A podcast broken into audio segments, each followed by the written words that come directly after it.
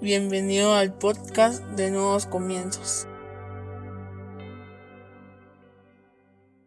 Bienvenidos sean todos y cada uno de ustedes una vez más a Nuevos Comienzos. Qué alegría tenerlos con nosotros este día. Hoy vamos a hablar sobre Quédate. Para eso yo te voy a invitar a que vayas a tu Biblia y que busques Segunda de Reyes, capítulo 4, versículo 8 al 10 en la versión NBI. Segunda de Reyes 4, 8 al 10 en la versión NBI dice, Un día, cuando Eliseo pasaba por Sunen, cierta mujer de buena posición le insistió que comiera en su casa. Desde entonces, siempre que pasaba por ese pueblo, comía allí. La mujer le dijo a su esposo, mira, yo estoy segura de que este hombre que siempre nos visita es un santo hombre de Dios. Hagámosle un cuarto en la azotea y pongámosle allí una cama, una mesa con una silla y una lámpara. De ese modo, cuando nos visite tendrá un lugar donde quedarse. Cierra tus ojos, vamos a orar. Padre, en el nombre de Jesús te damos gracias, Señor, por el privilegio que nos das de escuchar tu palabra. Te pedimos que hables a nuestra vida, a nuestra mente, a nuestro corazón, a nuestro espíritu, que renueve nuestros pensamientos, que nos permita, Señor, comprender a cabalidad todo lo que tú quieres enseñarnos este día. Pero sobre todo, que lo que hoy aprendamos lo podamos llevar a la práctica por medio de obras en nuestra vida diaria, para no solo ser oidores de tu palabra, sino hacedores de la misma. En el nombre poderoso de Jesucristo. Amén y amén. Como te digo, hoy vamos a hablar sobre quédate. Yo no sé si alguna vez tú has tenido el deseo de que alguien se quede en tu casa. Yo no sé si has tenido algún amigo, alguna amiga, algún primo, algún familiar tú has deseado con todas tus fuerzas que se quede en tu casa, porque cuando llega te la pasas genial, tienes una buena conversación, puedes hacer cosas con esa persona que no puedes hacer con otras, como por ejemplo reír, ser cómplices, contarse secretos, etcétera, etcétera, etcétera. Y si por supuesto has tenido una pareja, te aseguro que en el momento que fueron novios y ese novio o novia tuvo que irse a su casa, tú deseabas que se quedara cinco minutos más o diez minutos más o quince minutos más. No digamos aquellos seres que han partido, que se han ido de esta tierra, ¿cuánto no desearíamos nosotros que estuvieran unas horas y unos minutos o unos días más con nosotros, inclusive años? Ese sentimiento es el que yo quiero que tú tengas para que comprendas el mensaje de este día en el podcast.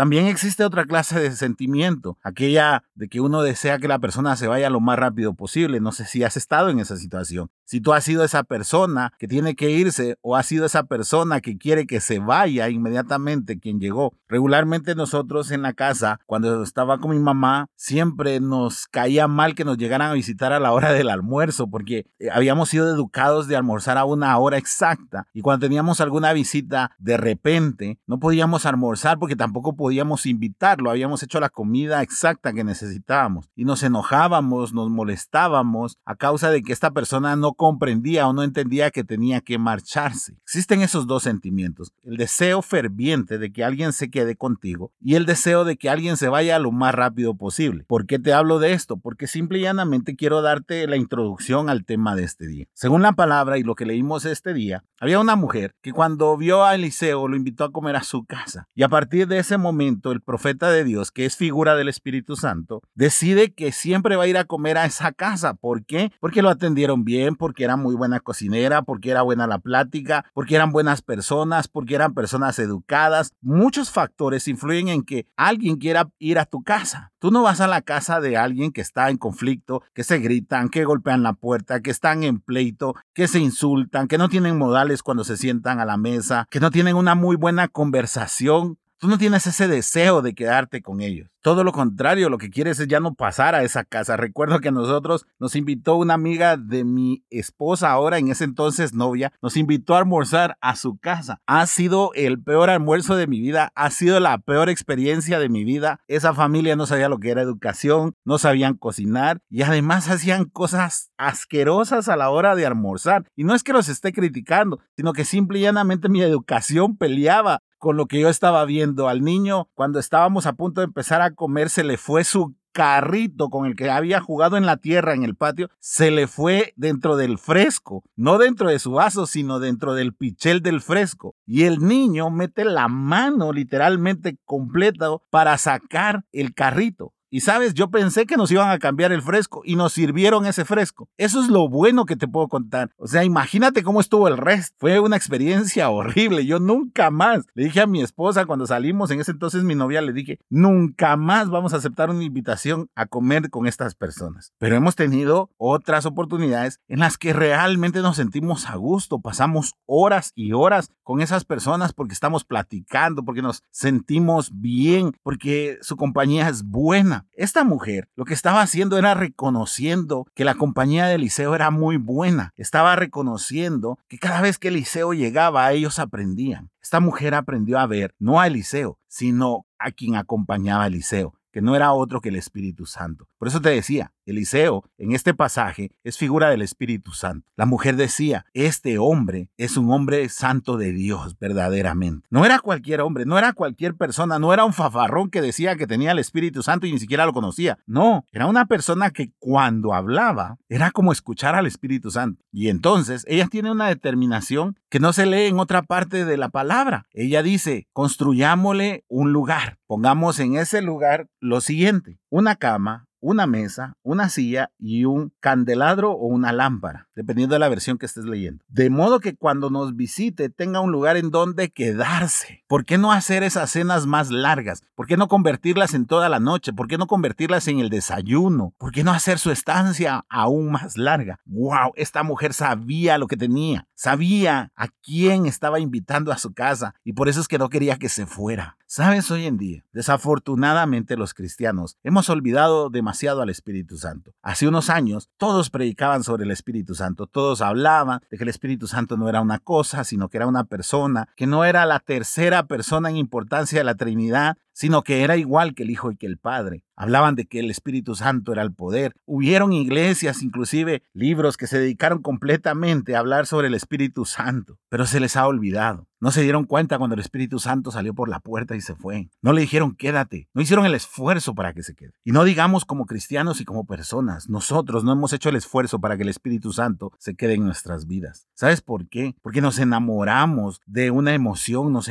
enamoramos de una manifestación, nos enamoramos de algo bonito que sentimos, pero no nos enamoramos de la persona del Espíritu Santo. Esta mujer no quiere decir que se enamoró de Eliseo, no, sino que ella deseaba esa sabiduría, ella anhelaba aprender más. ¿Qué pasaría hoy en día si los cristianos estuviéramos interesados en aprender más del Espíritu Santo? ¿Qué pasaría si los cristianos hoy en día le diéramos más importancia al Espíritu Santo? Pero mira qué hemos hecho. Hoy ya no seguimos a Dios, hoy seguimos a predicadores, hoy seguimos a pastores, hoy seguimos a gente que está sobre un púlpito y que puede ser un buen orador. Ya no nos interesa tanto cómo es su vida privada, ya no nos interesa tanto cómo es su testimonio de vida. Hoy en día seguimos pastores que pelean todo el día con sus esposas, que sus hijos están perdidos, personas que viven peleando en la calle, personas que no dan un testimonio genuino de que el Espíritu Santo está con ellos. ¿Por qué le dimos vuelta a eso? Porque nos enamoramos de la labia de una persona y no nos enamoramos de aquel que acompañaba a esa persona, porque no deseamos más al Espíritu Santo, porque eso significa un compromiso, porque eso significa hacerle un lugar. Esta mujer estaba dispuesta a tener el gasto de hacer una habitación para Eliseo. Estaba dispuesta a poner estos objetos de los cuales te hice mención para que él se sintiera bien y pasara más tiempo en su casa. Eso significaba muchísimo más tiempo. Que ya no solo pasara a comer, sino que durmiera ahí, que amaneciera ahí, que pudieran compartir hasta largas horas de la noche. Antes de la pandemia recuerdo que a nosotros nos gustaba hacer cenas aquí en mi casa, en el garage de mi casa. Y una vez que salimos casi todos a la una de la mañana nos vino a callar la seguridad del residencial porque estábamos haciendo demasiada bulla. Es más, los vecinos nos conocen por esas reuniones que ustedes hacían. Así nos dicen. ¿Sabes por qué? Porque nadie se quería ir. Todos estábamos aquí cuando veíamos la hora. Allá es la una, váyanse y cada quien a su casa. Pero si por nosotros fuera hubiésemos amanecido. ¿Sabes por qué? Porque era una buena conversación. Nos reíamos, estábamos hermanados, comíamos, teníamos comunión, teníamos ese anhelo y ese deseo por aprender más, porque por estar conviviendo unos con otros, porque nos sentíamos como hermanos, no hermanos religiosos, sino como hermanos realmente, nos sentíamos como familia. Hoy en día hay familias que no se soportan en la misma casa, hoy en día hay familias que ni siquiera se saludan en la mañana. ¿Por qué? Porque simple y llanamente ya no quieren estar con ellos. ¿Cómo los cristianos nos, nos atrevimos a olvidarnos del Espíritu Santo? Por eso es que es este podcast hoy, porque me gustaría que todos pudiéramos decirle al Espíritu Santo, quédate. Esta mujer ilustra muy bien lo que necesitamos para que el Espíritu Santo se quede con nosotros. Dice, hagámosle un cuarto en la azotea y pongamos ahí una cama, una mesa, una silla y una lámpara. Y me quiero detener en estos cuatro elementos que ella pone en la habitación. La cama. Lo primero que debemos de aprender es que la cama es un lugar de intimidad, donde se encuentra el debido reposo. Según la Biblia, es donde se da luz, donde se concibe, donde se puede descansar, donde se puede llorar a solas. Entonces, la cama refleja nuestro nivel de intimidad con el Espíritu Santo. Para que el Espíritu Santo se quede en tu casa, se quede en tu vida, tú debes de tener intimidad con Él. Tú debes de tener esa pertenencia con Él. Debes de tener esa dependencia de Él. Debes de tenerlo como el confidente. Debes de tratar como tratas a tus invitados especiales en tu casa. Debes de tener esa importancia. No que te recuerdes que está Él ahí por momentos, sino que siempre tengas la atención para Él. El siguiente elemento es la mesa. La mesa representa la comunión, el lugar donde se sienta uno a comer y a tener comunión, el lugar en donde se pactan cosas, donde se concilian las diferencias, donde se habla de frente. ¿Sabes cuál es el lugar que me gusta a mí o el momento que más me gusta del día? Es cuando nos sentamos en el comedor, porque terminamos de comer y nos quedamos platicando con mi esposa. Ahí hablamos temas importantes. Nos quedamos media o una hora ahí sentados platicando de las cosas, de los problemas de las situaciones, de las noticias. Comenzamos ahí a hablar de los sueños que hemos tenido, de los anhelos que hay en nuestro corazón, de las palabras que hemos recibido de parte de Dios. Ahí es donde comenzamos a ser honestos y también ahí es donde llamamos a nuestros hijos para corregirlos, porque la mesa es figura de comunión. Dos objetos que la mujer puso ahí porque sabía que debía de haber intimidad y comunión. Si tú quieres que el Espíritu Santo se quede contigo, se quede en tu vida, se quede en tu corazón, que sea permanente, debes de tener intimidad y comunión. La intimidad para ir a lo profundo, la intimidad para no reservarte nada con Él y la comunión para que tú puedas hablar cara a cara con Él, para que tú puedas hablar lo que necesitas con Él. El tercer objeto que la mujer pone en esa habitación es la silla. ¿Sabes? La figura de la silla es la figura de un trono y en el trono es donde se sentaban los reyes. Básicamente, esa figura significa autoridad. En una casa donde no hay autoridad van a haber siempre problemas y muchas veces esos problemas residen en que nadie puede imponer autoridad. La autoridad es algo que se debe de reconocer. ¿Qué autoridad tiene el Espíritu Santo en tu vida? ¿En dónde lo tienes? ¿Estás escuchando lo que Él te dice? ¿Estás obedeciendo lo que Él te dice? ¿Lo estás tratando adecuadamente por el título que Él tiene? Yo sé que los religiosos y los que no conocen al Espíritu Santo no les gusta lo que voy a decir a continuación, pero sabes, Él es Dios Espíritu Santo, Dios Padre, Dios Hijo y Él es Dios Espíritu Santo. Y como tal lo debemos de tratar, debemos de ponerlo en la silla, ahí en el trono, reconocer la autoridad que Él tiene en nuestras vidas, reconocer que sin Él no podemos hacer nada, porque Él es quien nos da a conocer los planes que hay en el corazón del Padre. Nosotros no podemos conocer lo que viene si no le damos la autoridad al Espíritu Santo. Por eso Pablo decía, no hay que entristecer al Espíritu Santo, porque Pablo entendía que el Espíritu Santo cuando no se le daba la autoridad, lo entristecíamos e iba perdiendo protagonismo en nuestra vida. ¿Hace cuánto tú no le das la autoridad que debe al Espíritu Santo? ¿Hace cuánto has perdido eso? Hoy le damos más autoridad a la opinión de nuestros amigos, hoy le damos más autoridad a la opinión de nuestro jefe, hoy le damos más autoridad a la opinión de nuestros líderes. No estoy señalando a nadie, ni estoy hablando, yo soy líder, pero les damos más autoridad a esas palabras que a lo que el Espíritu Santo está haciendo en nuestras vidas. A nuestros líderes ni siquiera nos atrevemos a reclamarles, ni a decirles nada, ni a confrontarlos. Ah, pero al Espíritu Santo si vamos y le decimos por qué suceden las cosas, le pedimos explicaciones, decimos para andar así con el Espíritu Santo, mejor no andar con Él, mejor no hubiera estado aquí, de qué sirve mi comunión, de qué sirve mi intimidad, de qué sirve que lo haya reconocido como mi autoridad, no hace servido de nada porque mis planes se echaron a perder. Eso hacemos los cristianos y sabes, por eso es que nos hemos olvidado de predicar del Espíritu Santo tanto como lo hacíamos años anteriores. Sabes, el Espíritu Santo no es una moda. Por eso es que no ha existido otro gran avivamiento. Hablábamos la semana pasada en la iglesia con algunas personas y decíamos, ¿cómo irá a ser el último avivamiento de la tierra? Yo le decía, ese último avivamiento para mí no van a ser multitudes, no va a ser estadios llenos. Ese último avivamiento van a ser los cristianos que a pesar de ser perseguidos, que a pesar de ser hechos de menos, que a pesar de estarlos obligando a que renuncien a sus principios y a sus valores y al conocimiento de la palabra, se van a mantener firmes sin importar si eso representa la muerte. Hoy ni siquiera nosotros podemos reconocer delante de nuestros amigos que somos cristianos porque sentimos que ya no nos van a hablar, porque decimos, no hombre, es que yo tengo que pertenecer, por eso me parece irónico. Y lo publiqué estos días en mis redes sociales, me parece irónico que hoy nosotros renunciemos a nuestros valores, a nuestros principios, con tal de pertenecer a un grupo con tal de ser famosos, con tal de ser reconocidos, con tal de tener dinero, cuando Jesús, por hablar la verdad, murió en la cruz. Interesante. Jesús sabía el valor que tenía el Espíritu Santo. Nosotros como cristianos no hemos aprendido ese concepto y nos cuesta mucho darle esa autoridad al Espíritu Santo. Mira esta mujer lo que estaba haciendo. Estaba diciendo, aquí Eliseo, que era figura del Espíritu Santo, puede tener intimidad, puede tener comunión, puede tener autoridad y por último, la lámpara o el candelabro, como quieras. La palabra utilizada en, en, el hebreo para este pasaje es menorá. Es la luz encendida en la casa del Señor. Es la presencia del Señor. Es la revelación de Dios. O sea que la lámpara significa revelación. La revelación no es solo para las iglesias, no es solo para los líderes, no es solo para los pastores. Necesitamos revelación nosotros en nuestra vida para poder discernir lo que el Espíritu Santo quiere hacer en mi vida, en tu vida, en la vida de nuestra familia, en nuestro hogar. Hoy andamos, va de buscar quien nos da una palabra profética. ¿Sabes por qué? Porque no tenemos un candelabro, porque no tenemos una lámpara, porque no la hemos puesto, porque el Espíritu Santo se fue de nuestra casa y no nos dimos cuenta.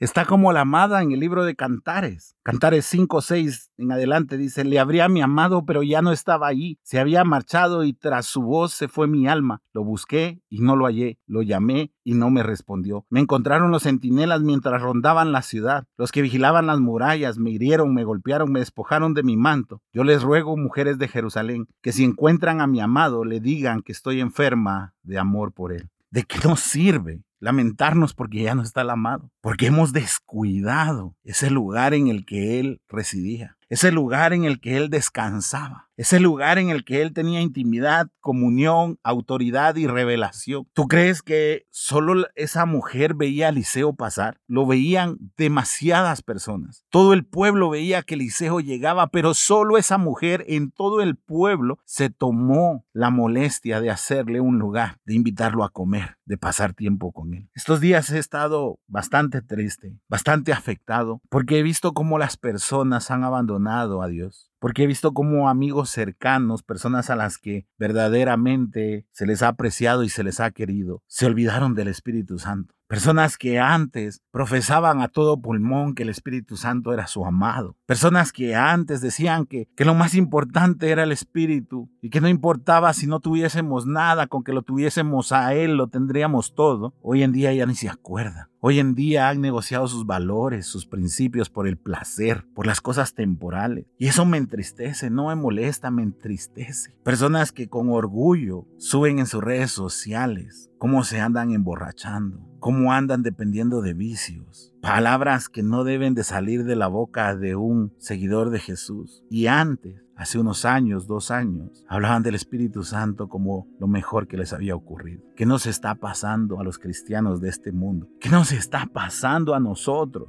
Que hemos olvidado al Espíritu Santo y lo hemos cambiado como que fuera una muda de ropa. ¿Hasta cuándo vamos a seguir haciendo ese intercambio? Mi placer o lo importante del Espíritu Santo. Yo siempre te he dicho que no me gusta ser religioso y no lo soy. No te estoy diciendo que renuncies a toda tu vida social, sino que te estoy diciendo que puedes compaginar las dos. Puedes tener una vida social guiado por el Espíritu Santo, guiada por el Espíritu Santo. No es que lo deseches, no es que lo abandones. Yo sé que muchas decisiones parecen mejor si no escucho al Espíritu Santo. Escucha lo que estoy diciendo. Parece mejor si no escucho al Espíritu Santo, porque para mí es mejor andar con mis amigos, para mí es mejor estar de fiesta, para mí es mejor ser popular, para mí es mejor tener dinero, para mí es mejor que me inviten a todos lados. Sabes, para esa mujer lo mejor era que Eliseo estuviera en su casa el mayor tiempo posible. Lo mejor que puede hacer un cristiano es decirle al Espíritu Santo, quédate. Pero no solo con palabras, sino que con acciones, como lo hizo aquella mujer. Construir una habitación, un cuarto. Yo no te lo estoy diciendo que lo hagas físicamente, sino que espiritualmente, como figura, construyas una habitación donde puedas tener intimidad, comunión, le puedas dar su autoridad y puedas recibir la revelación de parte del Espíritu Santo para que Él se quede el mayor tiempo posible y si no, toda la vida contigo. Por supuesto que hay cosas que no van a salir como tú esperas. Yo no te estoy ofreciendo ni te estoy diciendo que vas a ser millonario o que vas a ser exitoso según los parámetros de este mundo. Tampoco te estoy diciendo que vas a ser una persona reconocida y famosa en este mundo. No lo estoy diciendo, pero sabes que sí te puedo afirmar que no importa cómo te toque en este mundo, si tú logras tener esa comunión, esa intimidad, darles autoridad y esa revelación del Espíritu en tu vida todos los días, tú vas a ser reconocido en el cielo y vas a ir a la vida eterna, la que verdaderamente vale. No creas que vas a salir de fiesta todas las noches a echarte los tragos allá en el cielo. No funciona de esa manera. Tampoco allá en el cielo vas a tener tus redes sociales o tu smartphone para estar publicando memes, palabras oeces. No. O para burlarte del error del hermano. No. Vas a estar dándole la gloria y la honra a aquel que lo merece por la eternidad. Por eso es que debemos de ser como esta mujer, decirle al Espíritu Santo, quédate, quédate todo el tiempo que sea posible. Mi vida depende de que tú te quedes. Así como ese momento en el que yo te decía al principio, cuando tú deseabas que se quedara un familiar, una amiga, un amigo, una pareja, cuando tú deseabas que no llegara ese momento de decir adiós, que eso los cristianos podamos tenerlo con el Espíritu Santo sería hermoso y está a nuestro alcance, porque la decisión no es de nadie más, sino de nosotros. Así que hoy te invito a que tú le digas al Espíritu Santo, quédate, tengamos intimidad, tengamos comunión, te doy la autoridad en mi vida. Permíteme tener la revelación de quién tú eres. Si lo logramos, seguramente el Espíritu Santo se quedará en nuestra vida, en nuestro hogar, con nuestra familia. Cierra tus ojos, vamos a orar. Padre, te damos gracias por esta palabra. Gracias por lo que has hablado a nuestras vidas este día. Sabemos que el Espíritu Santo no es un juego, Señor. Sabemos que el Espíritu Santo no es una moda. Perdónanos, Señor, si no hemos valorado adecuadamente al Espíritu Santo. Permítenos ser como esa mujer, Señor, que decidió construir una habitación para que Eliseo pasara más tiempo con ella, en su casa, con su esposo, en su familia.